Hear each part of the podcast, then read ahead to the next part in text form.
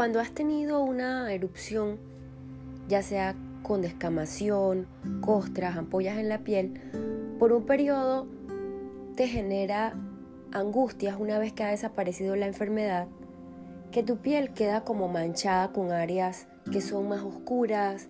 que tienden a quedar en las zonas donde estaba presentada la enfermedad y observas que aún no desaparecen. A este proceso se le conoce como hiperpigmentación postinflamatoria. No debes preocuparte, es parte de la recuperación que la piel va a sufrir por la enfermedad que tuviste a un inicio,